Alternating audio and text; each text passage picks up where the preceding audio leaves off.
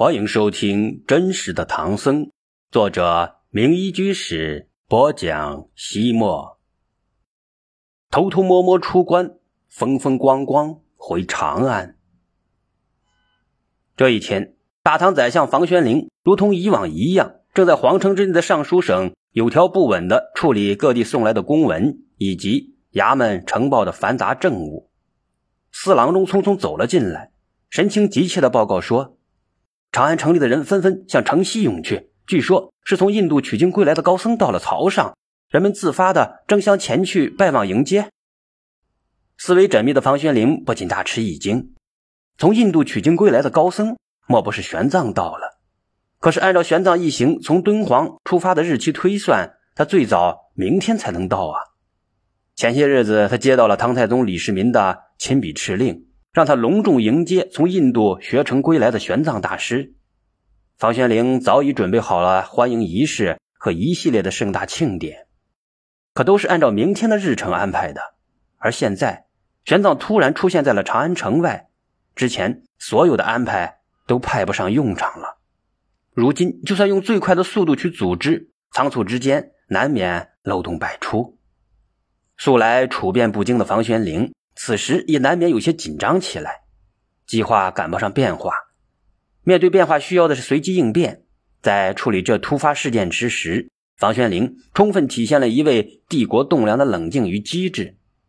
他一面派人通知鸿胪寺与长安县的官员，紧急集合仪仗队伍，用最快的速度到城外迎接；一面派人直接通告鸿福寺，让这座皇家寺院做好迎接和安置玄奘一行的准备。与此同时，房玄龄带着随行官员准备骑马出城。急促的马蹄声回荡在长安城的大街之上。然而，一出皇城与皇宫之间的街道，房玄龄被眼前的景象吓了一跳。整座长安城已经沸腾了，无数的百姓通通涌上了大街，所有人都在朝一个方向——城西赶去。所有的话题都围绕着一个人。到印度取经的大唐高僧回来了，所有人都想参与一件事，迎接玄奘大师。于是大街上人山人海，向西出城的道路被堵塞的水泄不通。见此情景，房玄龄在感到无比震惊的同时，心中一喜一忧。喜的是围观的百姓如此众多，堵塞了道路，玄奘一行恐怕早已是寸步难行了。今天天黑之前，无论如何也进不了城。这样一来，完全可以按照原计划组织安排迎接事宜。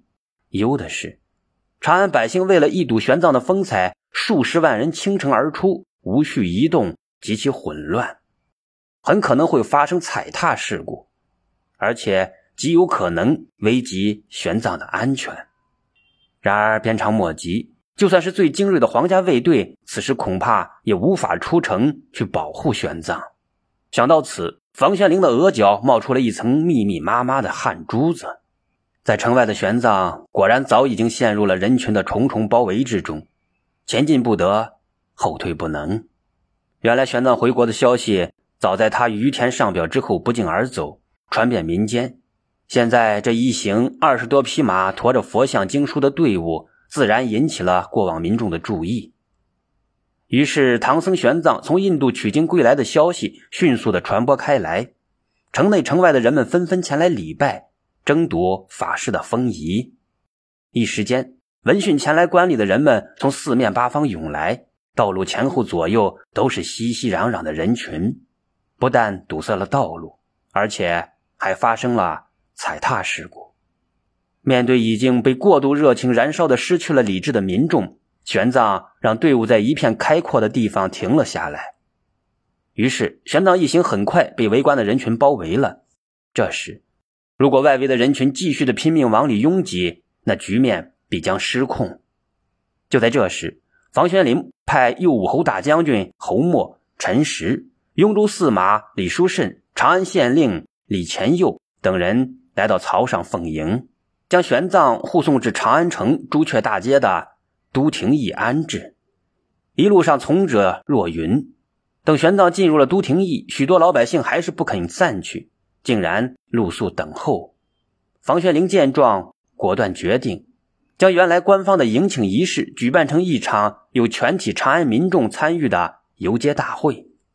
一方面向天下百姓和各国使节展示玄奘从印度带回来的经像和佛舍利，让数万民众一同为玄奘欢呼；另一方面，唐太宗即将开始辽东的远征，朝廷需要这样一个盛大的活动来激励百姓、振奋民心，以此展示天朝国威。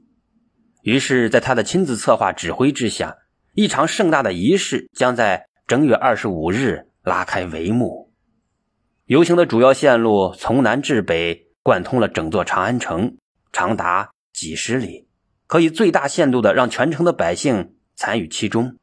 为了防止发生踩踏事件，官府规定，大家只能够在街道的两边就地焚香、散花、礼拜，不得随意移动。消息传开，游行将经过的道路两侧人山人海，人们连夜抢占了最好的观看位置。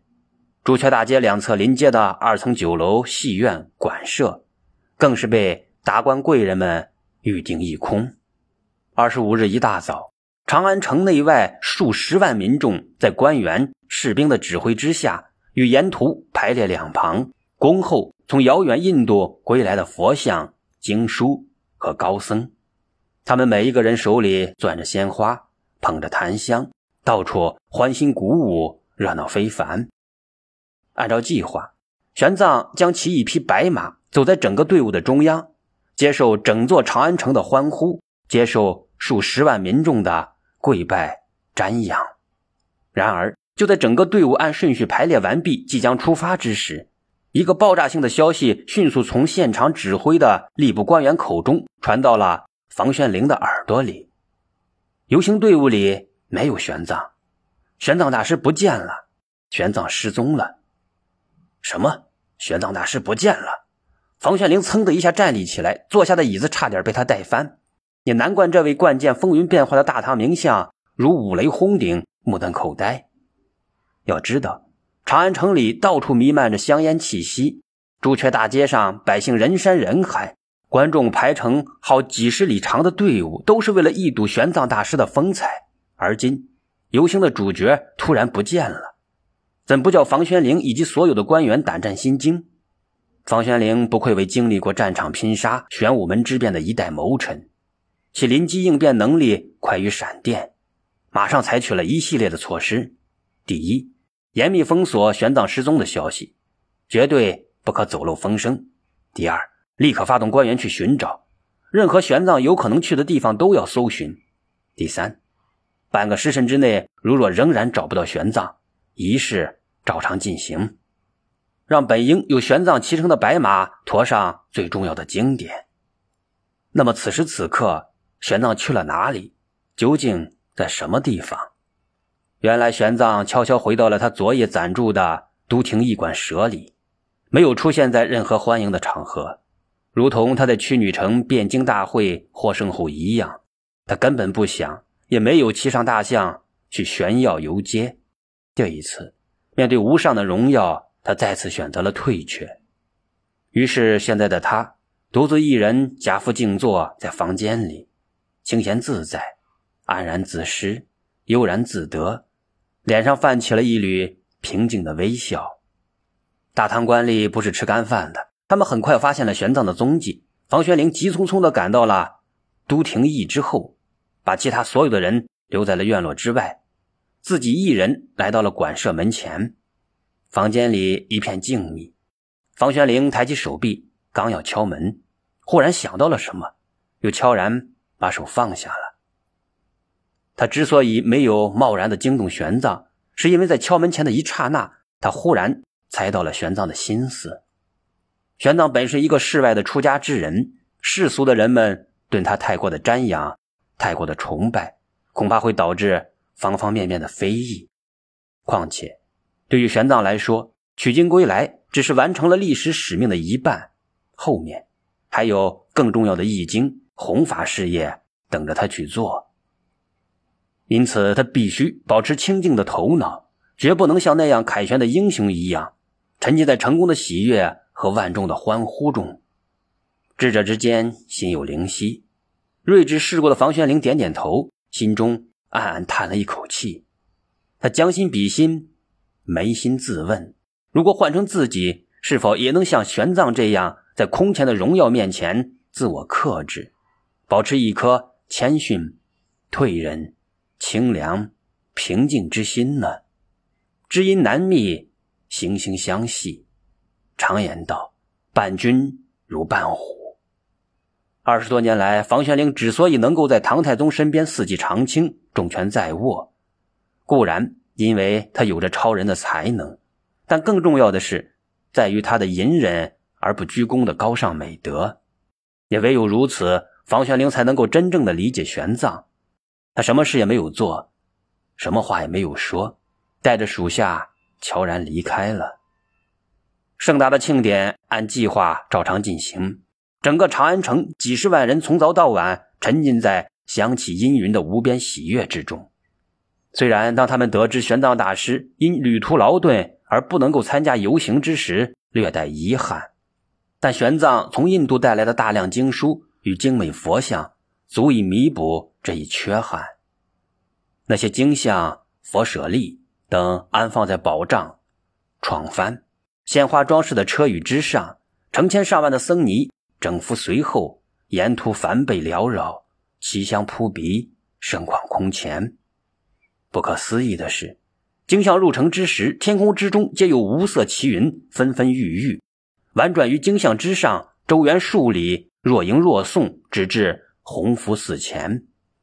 大法东流，天降祥云。叹为观止，瑞云起终南，千山拥翠年化雨。梵音不长安，万民同心奏尧章。